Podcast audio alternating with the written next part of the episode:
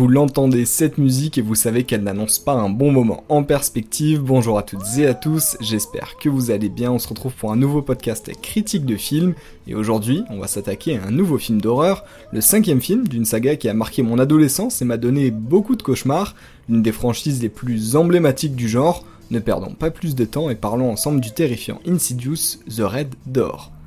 Vous êtes prêts? On est prêt à oublier le lointain une bonne fois pour toutes.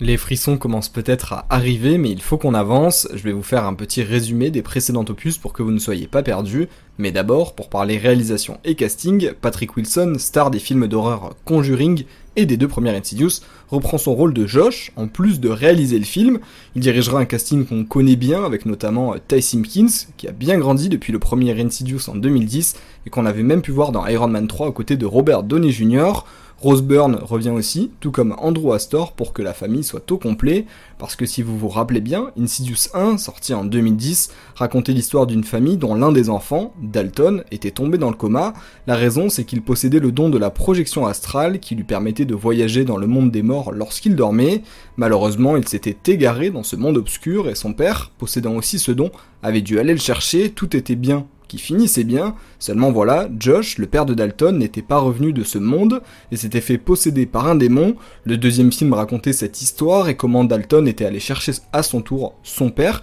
Ce deuxième opus était sorti en 2013, et pour les troisième et quatrième films, on laissait tranquille la famille de Dalton pour se concentrer sur l'histoire de la médium Elise, qui était aussi apparue dans le premier Insidious, deux opus, 3 et 4, qui m'ont personnellement moins marqué, mais qui restent des bons films du genre. Et pour ce Insidious 5, on retourne hanter notre famille préférée, 9 ans après les événements d'Insidious 2. Josh et Dalton se sont fait hypnotiser, le père et le fils, pour oublier tous les événements et éviter de retourner se balader dans le monde des morts pendant leur sommeil. Mais en 9 ans, la famille s'est déchirée, Josh et Dalton ne se parlent quasiment plus, et le père veut tout faire pour savoir ce qui ne va pas l'améliorer. Seulement voilà, ils vont commencer chacun de leur côté à se remémorer les événements du passé et ils réouvrent la fameuse porte rouge qui libère le démon le plus terrifiant de tous.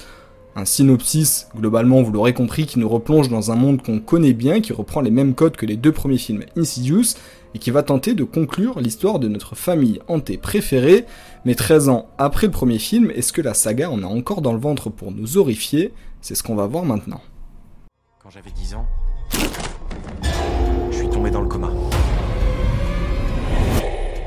j'ai aucun souvenir d'avoir été malade.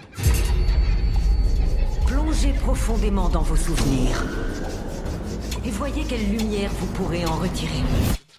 Tradition l'oblige, on va commencer par les points positifs d'un film et d'une saga dont j'ai de très bons souvenirs, avec un premier opus vraiment effrayant. J'espérais donc que celui-ci serait à la hauteur de mes attentes, au moins en termes d'horreur, et si je me suis d'abord surpris à apprécier l'histoire qui est originale, L'avantage, c'est qu'on connaît déjà les personnages, pas besoin de les introduire, on prend plaisir à voir comment ils ont évolué et dans quelle situation ils sont 9 ans plus tard, et même le fait de traiter beaucoup, vous le verrez dans le film, de la relation entre un père et son fils qui se sont éloignés, qui se sont perdus de vue pour des événements qui sont flous et qui sont plutôt cachés dans le film, bah c'est rare comme thème et finalement pourquoi pas dans un film d'horreur mettre en place des sujets un petit peu plus sérieux et essayer de faire une vraie histoire. Euh, ça commence donc très calmement, mais le film commence à mettre en place des éléments euh, d'intrigue pour nous faire monter en tension au fur et à mesure, jusqu'au moment où ça pète et que ça parte dans tous les sens. J'ai rarement vu un film avec un rythme aussi élevé, j'avais vraiment de la pitié par moments pour les personnages et je priais pour qu'on les laisse tranquilles deux minutes, parce qu'une fois lancé dans la partie horreur, vous l'aurez compris, ça ne s'arrête pas. En tant que spectateur, on enchaîne scènes terrifiantes avec scènes encore plus terrifiantes, qui crée un vrai sentiment d'insécurité. Il n'y a pas comme dans euh, beaucoup de films euh, d'horreur en tout cas, des scènes calmes de jour où on sait qu'il va absolument rien se passer. Euh, là, le film fait en sorte qu'on sache qu'on n'est jamais à l'abri, que ça peut arriver à tout moment. Les scènes d'horreur en elles-mêmes, vous l'aurez compris, sont réussies. Il y a beaucoup de screamers aussi et de jumpscares, c'est-à-dire du moment où on s'attend pas, on est en train de discuter et d'un coup, bam, il y a quelque chose qui nous surprend, il y a quelque chose qui saute à l'écran. Donc j'ai beaucoup sursauté, on va pas se mentir. Et entre les sursauts, euh, ben, on est en tension permanente, donc ce côté euh, encore vraiment d'insécurité. Patrick Wilson euh, je vous en parlais, en plus d'être un bon acteur, pour le coup dans le film, un habitué du genre de l'horreur. Euh, c'est lui qui vraiment a le rôle principal dans les trois Conjuring par exemple. C'est vraiment lui qui le visage du film d'horreur en, ce moment, en tout cas depuis, depuis maintenant au moins 10 ans. Et là, c'est vraiment sa réalisation qui a été plus importante. On sent que c'est un habitué du genre. On n'est jamais prêt pour quand le film va décider de nous faire peur, et ça c'est important les situations dans lesquelles se retrouvent les personnages sont vraiment originales, et le film joue beaucoup à 1, 2, 3 soleils avec nous, où beaucoup de choses se passent euh, sans qu'on les voit, mais on sent que ça arrive, euh, c'est-à-dire, par exemple, il y a l'utilisation du, flou, du contre-champ, qui est un élément important et qui rend le tout un peu surprenant et terrifiant euh, par flou du contre-champ, c'est-à-dire que par exemple on va voir le personnage de Josh s'asseoir dans une voiture, donc on a la caméra qui est fixée sur son visage en face de lui, donc on va avoir la mise au point qui est faite sur son visage. Et derrière, euh, derrière la voiture, on voit dans le flou euh, loin dans le paysage une silhouette avancée ou une silhouette passée. Et ça c'est vraiment quelque chose qui est euh, caché à nos yeux, c'est-à-dire que si on se concentre sur la scène et qu'on regarde Josh parler ou voilà évoluer, on va pas faire attention, mais dès qu'on tourne un petit peu les yeux, ben, on verra qu'il y a une silhouette derrière, donc ça amène vraiment une tension où on n'est jamais prêt et en fait on a des informations que le personnage n'a pas et on a envie juste de crier euh, fais gaffe, il y a un truc derrière toi. Évidemment, on peut pas le faire, mais du coup, ça joue euh, pas mal sur ça. Et quand je parlais euh, des scènes qui sont originales, il y a par exemple une scène dans un IRM qui est vraiment une très bonne idée, qui est vraiment très angoissante et qui va personnellement, je pense, me faire peur par rapport aux IRM. La prochaine fois que j'en ferai un, j'y repenserai et j'ai déjà peur d'avance. Et si je vous en ai parlé de, donc de Patrick Wilson, ben, malheureusement, il est un petit peu plus en retrait dans ce film pour laisser la lumière sur le personnage de Dalton, joué par Ty Simpkins, qui, bah, qui a bien grandi déjà en 9 ans et qui livre une bonne performance, sans être transcendant non plus, mais on a vraiment cet aspect nostalgie de revoir ces personnages et de replonger dans une histoire qu'on connaît bien, qui arrive toujours à nous faire peur, et c'est une sensation euh, qu'on a rarement avec ce genre de film, euh, les films d'horreur, puisque d'habitude, bah, les films d'horreur n'ont le droit qu'à un ou deux films qui sont souvent rapprochés dans le temps, Là, on a la chance euh, que la saga euh, ait parlé d'eux en 2010, 2013, puis après on s'est éloigné d'eux bah, finalement pendant 10 ans pour les retrouver maintenant, et ça c'est assez agréable. Mais si on passait euh, maintenant au point négatif du film, je vous ai parlé de l'histoire qui commence bien, mais met un peu de temps à s'installer, au détriment un peu de l'horreur. Mais dès que les démons arrivent, on oublie totalement l'histoire qui devient bah, anecdotique et qui essaie peut-être, à mon avis, de traiter beaucoup trop de sujets différents ce qui rend la plupart des explications ou révélations euh,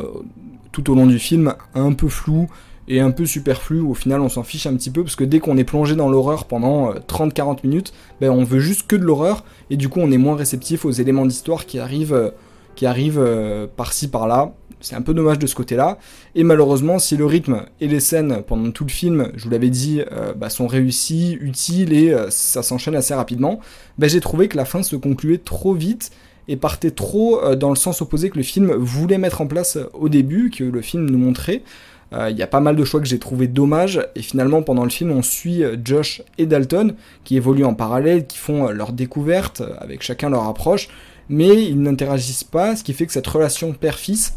on l'a au début, à la fin, mais pas entre les deux. C'est-à-dire que tout le long du film, on a au moins une bonne, bonne heure, hein, une bonne heure 10, où on n'a pas du tout d'interaction entre les deux personnages et c'est un petit peu dommage. Ça aurait été bien que euh, le scénario s'arrange pour qu'il y ait des, relations peut-être autrement. Là, je trouvais que c'était un peu raté. Mais on pourra quand même pas enlever le mérite euh, au film de tenter de mettre euh, en place des enjeux plus importants. Parce qu'au final, mon avis, c'est que le résultat peut paraître un peu brouillon.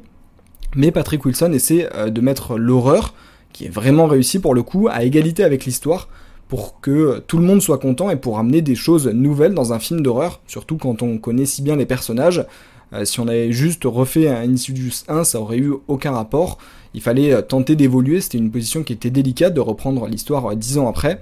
Pour le coup, ça a quand même été assez bien fait, même si c'est pas parfait. J'attends donc avec impatience de voir le prochain film de Patrick Wilson, parce que je suis sûr qu'il a encore beaucoup de frissons à nous donner. Plus vous vous aventurez loin,